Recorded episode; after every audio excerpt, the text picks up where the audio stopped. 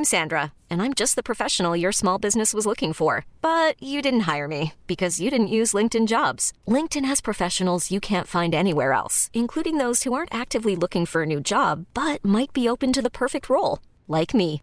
In a given month, over 70% of LinkedIn users don't visit other leading job sites. So if you're not looking on LinkedIn, you'll miss out on great candidates like Sandra. Start hiring professionals like a professional. Post your free job on linkedin.com/achieve today. Hold up. What was that? Boring. No flavor. That was as bad as those leftovers you ate all week. Kiki Palmer here, and it's time to say hello to something fresh and guilt-free. Hello Fresh. Jazz up dinner with pecan-crusted chicken or garlic butter shrimp scampi. Now that's music to my mouth. Hello Fresh. Let's get this dinner party started. Discover all the delicious possibilities at hellofresh.com. Hey, I'm Ryan Reynolds. Recently, I asked Mint Mobile's legal team if big wireless companies are allowed to raise prices due to inflation. They said yes. And then when I asked if raising prices technically violates those onerous two year contracts, they said, What the f are you talking about, you insane Hollywood ass? So to recap, we're cutting the price of Mint Unlimited from $30 a month to just $15 a month. Give it a try at mintmobile.com slash switch. $45 upfront for three months plus taxes and fees. Promo rate for new customers for limited time. Unlimited more than 40 gigabytes per month. Slows. Full terms at mintmobile.com. Me preguntaste cuáles eran las, las goticas que hicieron rebosar la copa. Para mí, de hecho, fue no fue una gotica, fue un chorro. Charles Michel es un chef colombo-francés. Nació en Francia, pero antes de los tres años se fue a Colombia y ha vivido entre esos dos países casi toda su vida. Y era que mi cuerpo me estaba, me estaba diciendo que yo no podía seguir en nuestras cocinas. Cuando Charles tenía 23 años, empezó a sentir que el cuerpo no le respondía bien. Tenía unos dolores de pierna muy fuertes, tenía dolor de espalda, tenía una escoliosis fuertísima en la base, en los lumbares, y tenía problemas de corazón. Había pasado los últimos cinco años trabajando como chef en las altas cocinas de Europa y había ascendido rápidamente en la jerarquía de ese mundo. A esa edad, era uno de los cocineros principales de un restaurante con tres estrellas Michelin en Italia. Trabajaba 15 horas diarias. Uno está en un sitio con mucho estrés, con mucha presión y corriendo parado sin sentarse. Me daban unas picadas en el pecho fuertes, tenía que sentarme en el piso literal ahí donde estaba parado, respirar dos minutos y luego me volví a parar y seguía trabajando como loco. Las consecuencias en el cuerpo eran apenas síntomas de una incomodidad mucho más profunda. Y me di cuenta que yo no quería seguir trabajando esto del alimento solamente para personas que podían pagarse 300 euros, un millón de pesos en una comida. Esto es cocinar para la élite de alguna manera, para los más privilegiados. Además, sabía que El poder del alimento va más allá de simplemente hacer cosas ricas. tenía muchas curiosidades y quería explorar otras posibilidades de su profesión como cocinero. Entonces, agotado por muchas razones, renunció. Aquí hay algo que no funciona. En este negocio, el hecho de que estemos los cocineros, ni siquiera podamos alimentarnos bien en un restaurante, ¿qué dice de la integridad que tenemos al crear alimento placentero para otros? Ahí empezó una reflexión profunda de decir, aquí hay algo más. Bienvenidos a Elemental, un podcast sobre el único planeta con vida del que tenemos noticia, nuestra relación con él y sus demás especies. Mi nombre es Nicolás Ibargüen, soy periodista, ambientalista y amante de la naturaleza.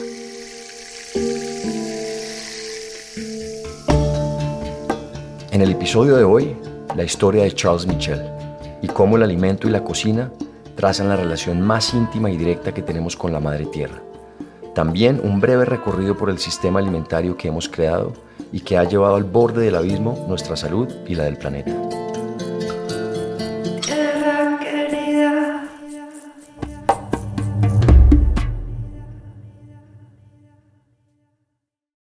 De niño, Charles Michel solía pasar las vacaciones en las afueras de Bordeaux, en Francia, la tierra de su familia paterna.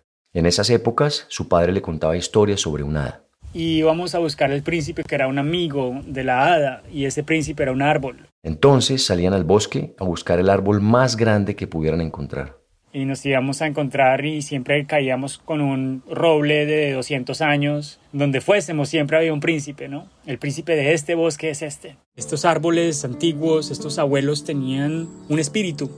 Y en primavera en particular, cuando tenía la suerte de estar acá en primavera, él me pedía que escuchara y se alcanzaba a oír como el rugido de la sábila del árbol subiendo en primavera, por todas las, como las hojas que estaban como naciendo en primavera y como el sol jalando toda esa energía, digamos, de la tierra y él me ponía a escuchar ese sonido. Charles ponía su oído contra el tronco y con su mirada de niño se maravillaba ante la inmensidad de estos seres. Y mi papá era muy bueno contando la historia y sobre todo hablando de cómo este árbol con su fuerza capturaba toda el agua y todos los nutrientes de la tierra y el sol hacía que esos nutrientes subiesen por el tronco. Y era como, o sea, para mí como era una maravilla poder entender que este ser tenía vida. Era una casi que una persona, ¿no? Porque básicamente a través de esa educación muy poética de mi padre logré entender desde muy pequeño que la vida tenía era persona, tenía identidad cada árbol tiene un alma. Años después, cuando ya era más grande, su abuela francesa lo esperaba con un detalle especial. Y ella se las arreglaba para poner una gallina a incubar sus huevos exactamente 20 días antes de mi llegada entonces el día que yo llegaba nacían los pollitos. Desde ahí esa relación con el animal, de darle el alimento a diario, de darle los restos de la cocina, alimentarnos pues respetuosamente de, esos alimentos, como de casi que considerar las gallinas como parte de la familia de alguna manera.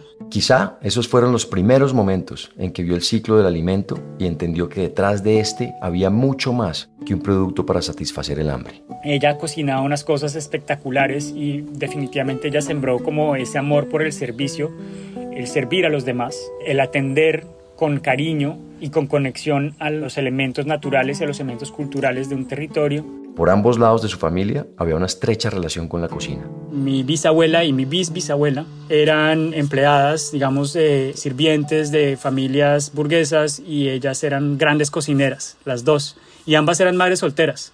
Entonces por ahí hay, una conexión muy linda con el servicio, con el cocinar y con eso ser pues el, centro del hogar. De hecho, la palabra hogar viene del latín focus, que traduce hoguera. En los orígenes de la civilización, el fuego era un elemento sagrado en torno al cual se reunían las familias. En cada casa había una hoguera o una llama viva que representaba una presencia sagrada.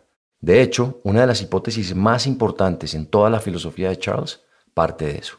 El fuego fue la tecnología más primal que los humanos logramos capturar y ahí empezamos a convertirnos en seres humanos y separarnos de, los, de nuestros primeros primates fue en el momento en que empezamos a controlar el fuego. Aunque las cifras varían, se calcula que nuestros antepasados empezaron a dominar el fuego hace unos 400.000 años. Sin embargo, con el desarrollo de las ciudades y la revolución industrial, se fue perdiendo la conexión que tenemos con ese místico elemento. En el momento en que nos desconectamos del fuego, de las llamas, en ese momento también nos empezamos a desconectar del alimento, nos empezamos a desconectar de esa hoguera. Su familia materna, la colombiana, también tenía una relación de mucho arraigo con su territorio. Mi abuelo colombiano Puentes era de Gachetá, Cundinamarca. Él era indígena, de tradición, pues, digamos, de sangre, y era alguien que desde muy pequeño logró crear como una conexión muy profunda con la agricultura y logró como que crecer desde no tener nada hasta pues tener tierra, tener ganado, tener como sus negocios alrededor del campo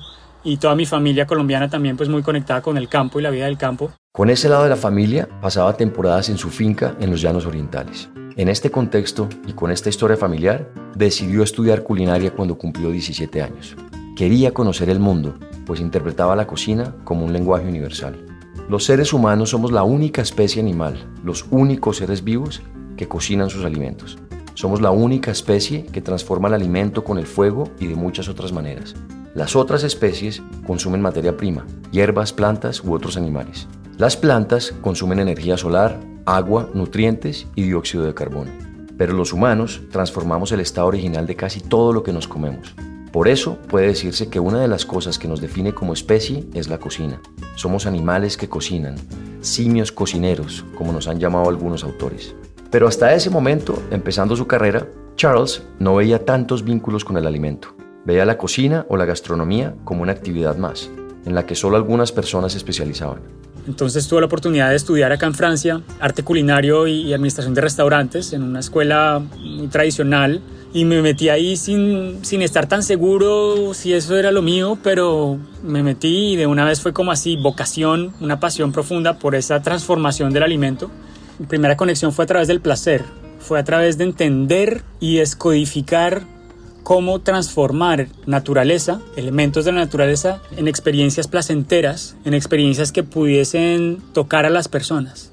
Luego de graduarse de la universidad, fue ascendiendo en el mundo culinario hasta llegar a las altas cocinas de Europa. Después de trabajar en ese restaurante de tres estrellas Michelin en Italia que mencionamos, ya tenía las puertas abiertas en un tres estrellas en París, Place de Vosges, uno de los mejores restaurantes del mundo para seguir esta carrera.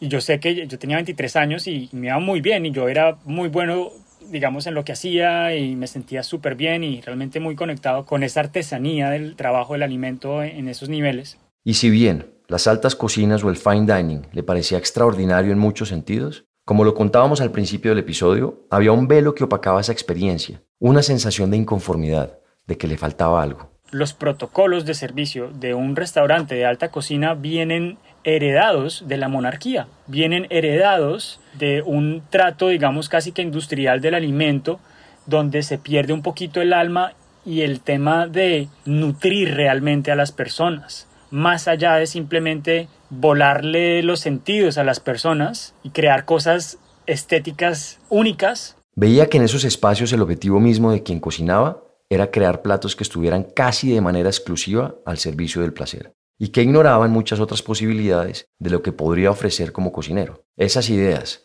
sumadas al estrés y a la fatiga física, se transformaron en dolores de pecho, de espalda y problemas del corazón.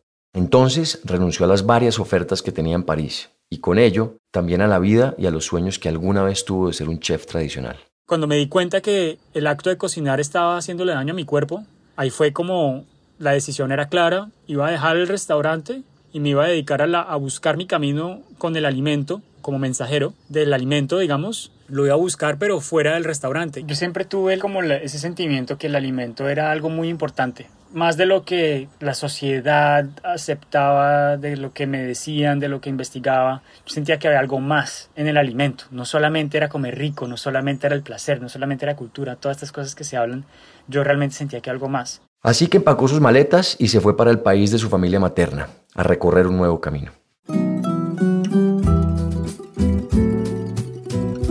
Cuando llegó a Bogotá, tuvo una idea con varios amigos, hacer un programa de televisión en el que dieran a conocer el país a través de su gastronomía.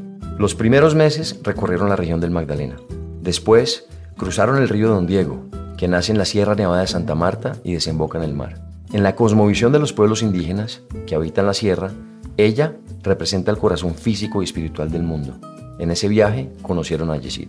Y Yesid es un indígena arhuaco, vive ahí por el río Don Diego arriba caminando tres horas. Y ahí mismo conectamos. Yesid los invitó a su casa y Charles y sus amigos llegaron allá a aprender sobre su vida. Más allá de los objetivos del programa, encontrarse con Yesid representó otro momento determinante para tener una mirada distinta sobre el alimento. Y recuerdo el té que nos sirvió llegando a su casa y yo nunca había probado algo así. Hecho en una ollita ahí en el fuego, era solo agua y una hoja. Y yo olía esto y yo decía, no puedo creer, ¿qué le echaron? Esta es tal planta que viene de arriba en la montaña, cerca de los nevados. Está esta hoja, es una hojita sagrada. Nosotros la traemos, hacemos pagamento con esa hoja acá abajo. También la usamos para medicina y pues para hacer test. Los pagamentos de los que habla Charles son una manera de compensar a la madre tierra por la vida y el alimento que nos ofrece permanentemente. Y yo entender eso, que hay que darle a la naturaleza más de lo que se le toma, hay que devolverle. Y ahí fue cuando entendí el poder del pagamento y, la ofrenda. Y pues ahí fue, digamos que un despertar muy importante en cuanto al relacionamiento con la naturaleza. La relación espiritual, física y energética que tienen con ella está basada en la reciprocidad. Al otro día nos despertamos, hacen un cafecito y luego me dice, venga y le, muestro cómo crecemos nuestro alimento y sacó un par de zanahorias de ahí de la tierra donde parecía un matorral, ¿no? Yo decía como, no, no hay nada. Y realmente habían semillas y todo era sembrado alrededor, sino que yo no sabía y ellos, o sea, no era como que aquí está la huerta, no. Todo alrededor era la huerta y acá hay tres zanahorias, pum, sacaba tres zanahorias y su esposa las rayó, le echó dos huevos de las gallinas que andaban por ahí en la casa corriendo y me comí los huevos más ricos que me había comido en toda mi vida.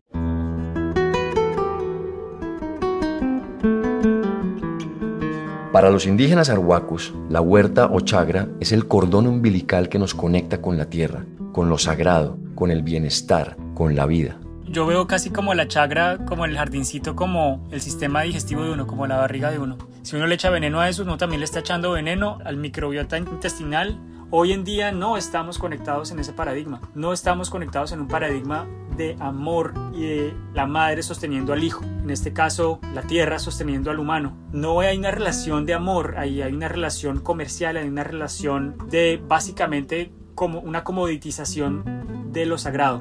Si uno ve cualquier pueblo indígena, siempre dirán el alimento es sagrado, es de las cosas más sagradas, el agua es sagrada, es lo más importante, lo más importante es la base de todo. Y de primera mano experimentó cómo la agricultura y el alimento representan la relación más íntima que tenemos con la madre tierra. Regenerar es trabajar con la vida. Yo cojo vida y devuelvo vida. No cojo vida y simplemente ya. Es pasar de un tema de, de, extracción a un tema de simbiosis y vivir en armonía con todas las formas de vida que estén en un territorio.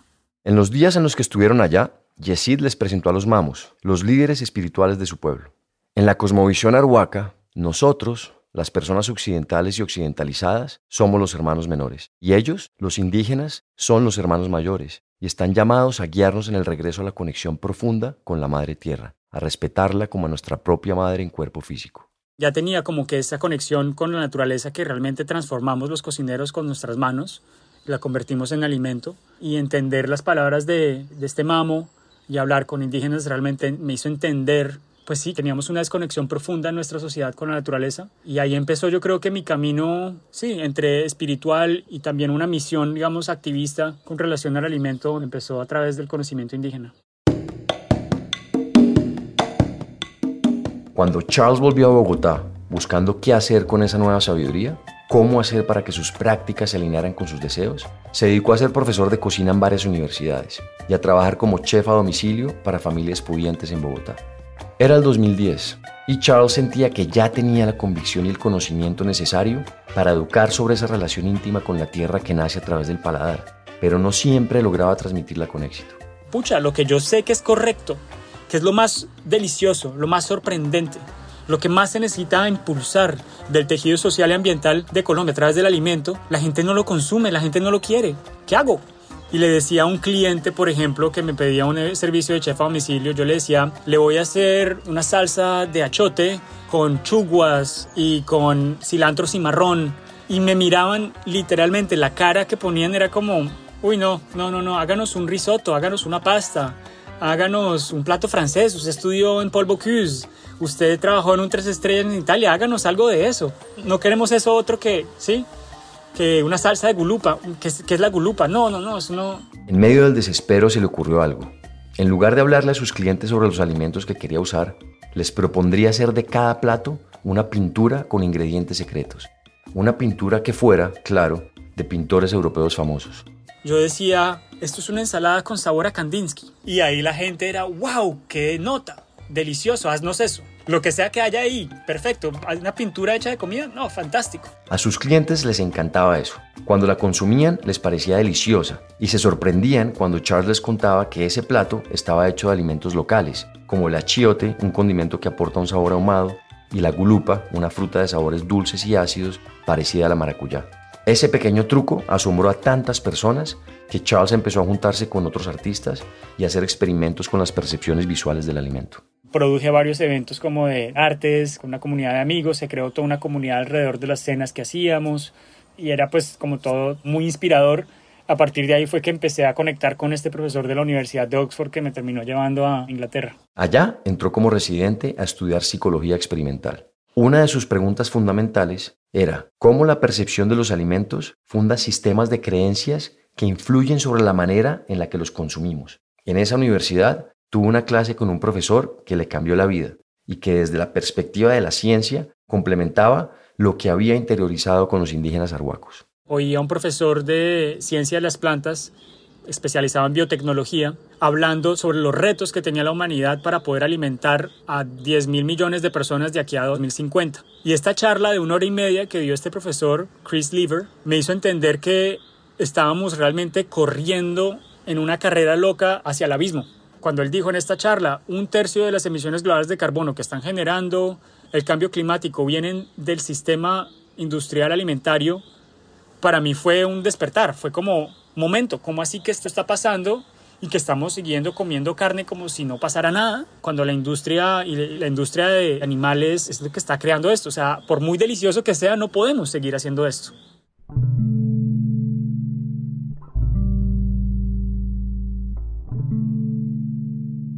La industria alimentaria, y particularmente la industria animal, es una de las más destructivas del planeta Tierra. Mi perspectiva es que esa narrativa de escasez que dice que no tenemos suficiente para poder alimentar a toda la humanidad es la mentira más grande que hay hoy en día en el planeta. Hay que ver los números, simplemente. El planeta produce probablemente para alimentar a 20 mil millones de personas, pero un tercio de lo que se produce va a la basura. El 8% de las emisiones globales de gases de efecto invernadero, 8% es el desperdicio alimentario. Y estamos hablando que eso es tres veces más que todos los aviones que vuelan, es más que todos los carros que andan, es más que todas las máquinas que, digamos, queman gasolina. Estamos desperdiciando un tercio de lo que se produce y fuera de eso estamos haciéndolo de una manera demasiado, discúlpame el término, pero demasiado estúpida todavía, que es crear alimentos que están degradando el suelo para alimentar animales que no son eficientes en transformar las proteínas y los carbohidratos de estos alimentos vegetales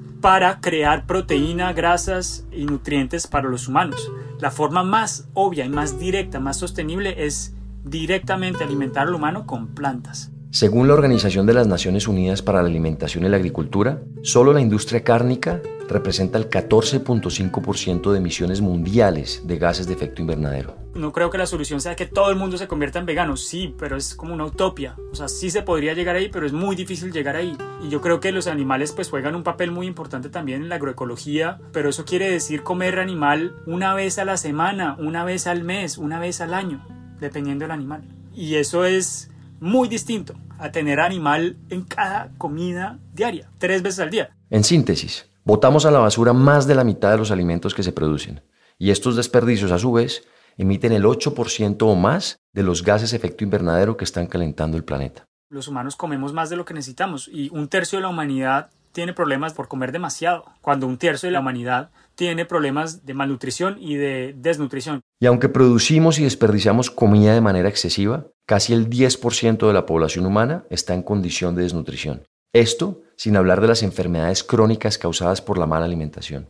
Definitivamente hay algo por corregir. Yo veo a los niños cómo se alimentan y es pensar que estamos dañándole los sistemas digestivos y los sistemas hormonales a los niños que van a cargarse problemas de salud durante décadas, que le van a costar al gobierno muchísimo dinero en salud en el futuro. O sea, hay que cambiar el paradigma lo más pronto posible y eso va a hacer que muchas cosas se solucionen. Yo creo que el alimento es yo creo que es el punto focal más importante para poder resolver problemas de salud pública y problemas de medio ambiente.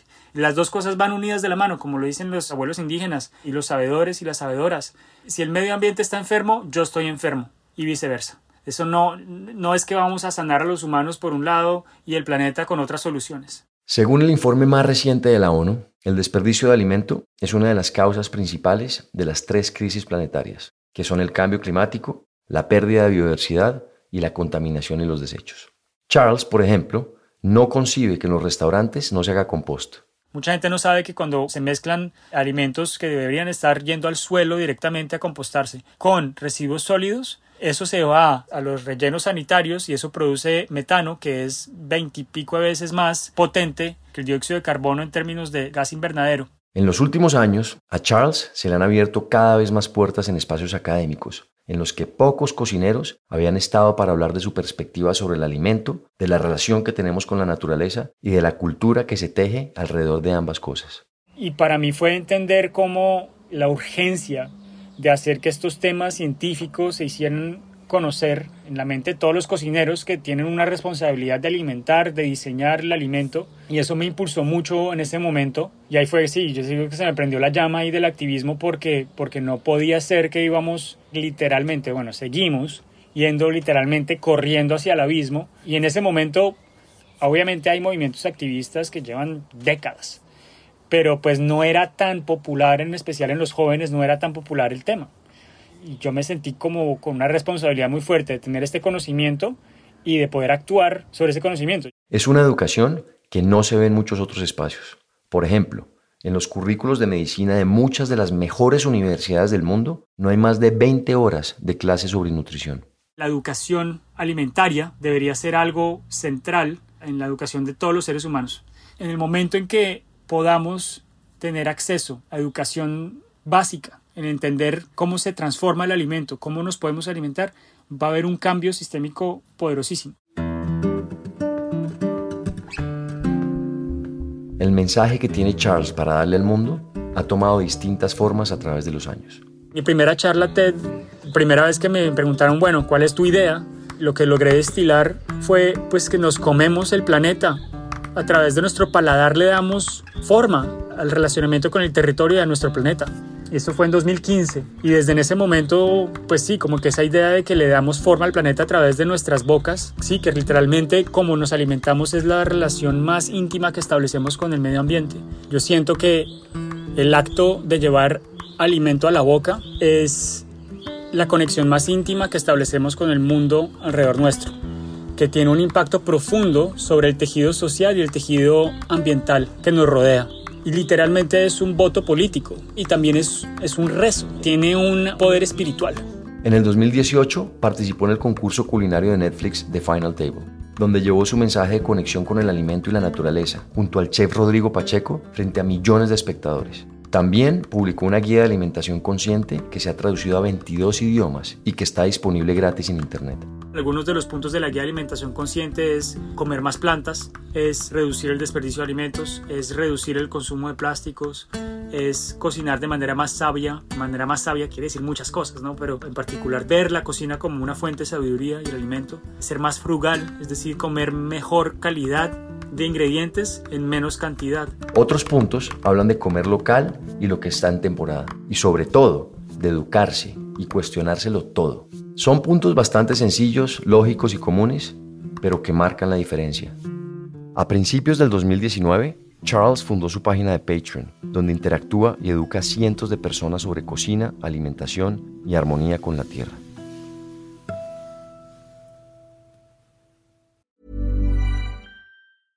Ever catch yourself eating the same flavorless dinner three days in a row? Dreaming of something better? Well, HelloFresh is your guilt-free dream come true, baby. It's me, Kiki Palmer. Let's wake up those taste buds with hot, juicy pecan-crusted chicken or garlic butter shrimp scampi. Mm. Hello Fresh. Stop dreaming of all the delicious possibilities and dig in at HelloFresh.com. Let's get this dinner party started. Hiring for your small business? If you're not looking for professionals on LinkedIn, you're looking in the wrong place. That's like looking for your car keys in a fish tank. LinkedIn helps you hire professionals you can't find anywhere else, even those who aren't actively searching for a new job but might be open to the perfect role. In a given month, over 70% of LinkedIn users don't even visit other leading job sites. So start looking in the right place. With LinkedIn, you can hire professionals like a professional. Post your free job on linkedin.com slash achieve today. Quality sleep is essential. That's why the Sleep Number smart bed is designed for your ever-evolving sleep needs. Need a bed that's firmer or softer on either side? Helps you sleep at a comfortable temperature? Sleep Number smart beds let you individualize your comfort so you sleep better together. JD Power ranks Sleep Number number 1 in customer satisfaction with mattresses purchased in-store. And now, save 50% on the Sleep Number limited edition smart bed for a limited time. For JD Power 2023 award information, visit jdpower.com/awards. Only at a Sleep Number store or sleepnumber.com. Durante los últimos años, Charles ha estado viajando por el mundo, transmitiendo el mensaje que ha venido recibiendo desde sus primeros años con su familia, luego de los restaurantes de alta gama, después con los mamos de la sierra y con los académicos y científicos con los que ha estudiado. Tuve la oportunidad de viajar mucho y como que esta época está llegando a un fin. Desde ese momento de Oxford, de hecho hasta hoy, llevo siete años viajando, no he parado.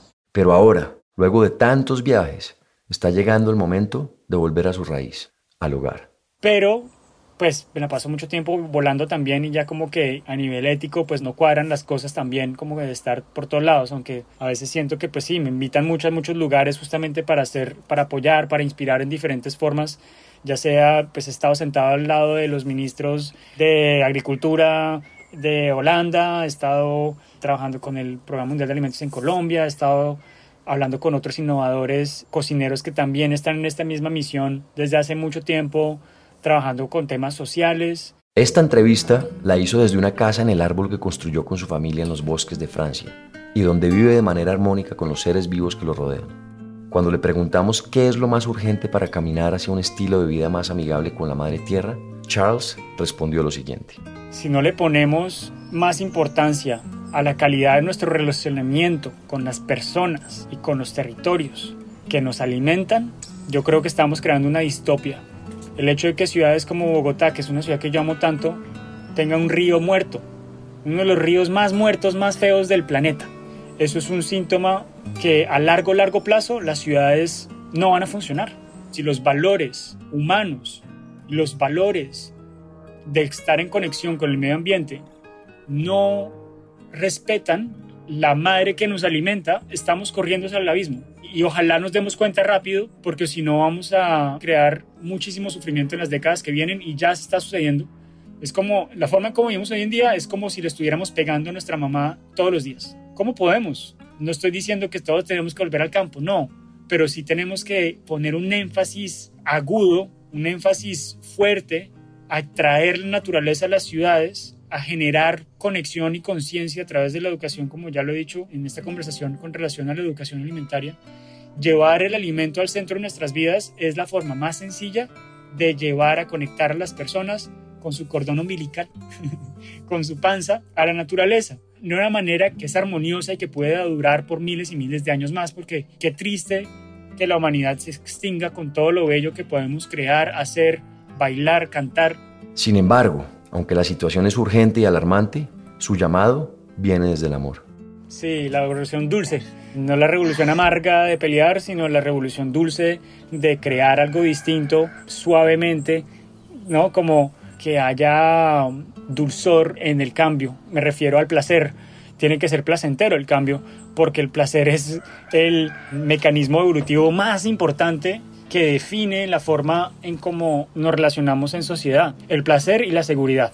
El placer y la seguridad son dos cosas fundamentales en nuestra bioquímica que hacen que decidamos irnos en un camino o en otro. Entonces, si el mejor camino es algo donde hay placer y también hay seguridad, pues ahí vamos a ir todos en pro de la vida, en pro de la naturaleza y en pro de la humanidad.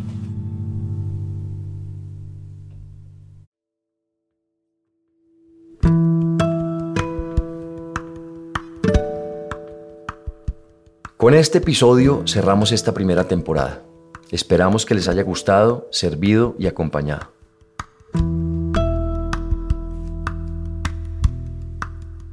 Como lo hemos visto en episodios de Elemental, extraemos recursos del corazón de la Tierra, petróleo, carbón, metales, gases, cambiamos el curso de los ríos, los contaminamos, secamos los humedales, tumbamos las selvas, matamos a los que defienden la Tierra, creemos que la basura desaparece con sacarla de la casa, Matamos cientos de millones de animales sistemáticamente.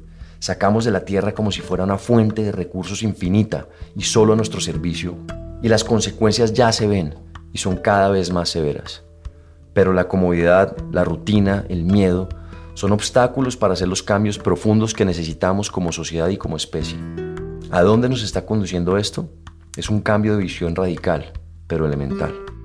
Es hora de escribir una nueva historia una que explique mejor el presente y nos muestre caminos esperanzadores hacia el futuro, que incluya todas las especies con las que compartimos este planeta, que respete la vida y los ecosistemas que la hacen posible, que esté basada en el hecho de que somos radicalmente interdependientes con todos los seres vivos, que reflexione sobre a dónde nos han llevado el individualismo y la competencia desatada, que nos muestre por qué estamos en medio de este desastre y que al menos dé pistas de cómo salir de ahí, que vea más allá del beneficio inmediato y el corto plazo, que nos recuerde que aunque existe el egoísmo, el humano es el animal más social y que el altruismo, la empatía y la cooperación son factores claves para nuestra supervivencia, que de hecho nuestros mayores logros como especie se han logrado gracias a esto, a esa capacidad de conexión con los otros, con nuestro entorno.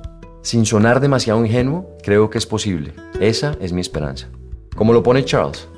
Hoy estamos experimentando un despertar masivo al hecho de que nuestra forma de vivir, especialmente la forma occidental, no es sostenible. El crecimiento infinito no funciona en un planeta finito. La crisis climática real y una de las mayores contribuciones a la degradación ambiental proviene de la alimentación inconsciente. Si queremos diseñar un mejor futuro para nuestra especie y para el planeta, debemos evolucionar la forma en cómo nos alimentamos. El cambio radica en la acción individual.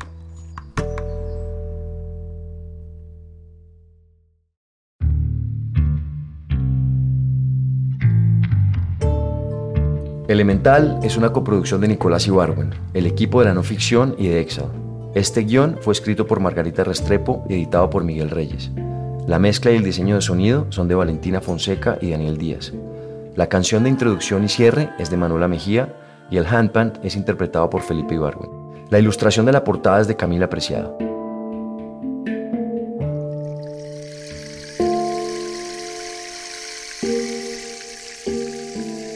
Si tienen comentarios o sugerencias, escríbanos a nuestro Instagram, arroba podcast elemental. Y si les gusta este trabajo, ayúdenos a regar la voz. Recomiéndenlo a amigos o familia a quienes les pueda servir o interesar. También no se olviden de darle clic al botón de seguir o follow y a la campanita dentro del show elemental para no perderse ningún capítulo nuevo. Gracias por estar acá.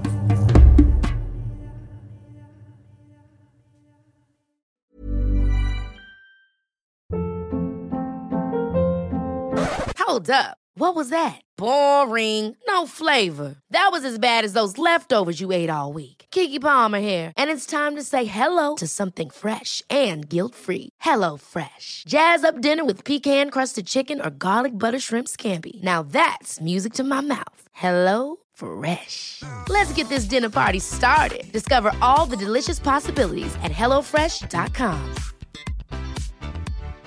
If you're looking for plump lips that last, you need to know about Juvederm lip fillers. With Juvederm Volbella XC and Juvederm Ultra XC, your lip look, whether it's subtle or bold, can last up to one full year with optimal treatment and no additional maintenance. Find a licensed specialist and see if it's right for you at juvederm.com today. That's J U V E D E R M.com. Add fullness to lips in adults over 21 with Juvederm Volbella XC or Juvederm Ultra XC. Do not use if you have severe allergies or a history of severe allergic reactions, or if you're allergic to lidocaine or the proteins used in Juvederm. Tell your doctor if you have a history of scarring or taking medicines that decrease the body's immune response or that can prolong bleeding. Common side effects include injection site redness, swelling, pain, tenderness, firmness, lumps, bumps, bruising, discoloration, or itching. As with all fillers, there's a rare risk of unintentional injection into a blood vessel, which can cause vision abnormalities, blindness, stroke, temporary scabs, or scarring. For full important safety information, visit juvederm.com.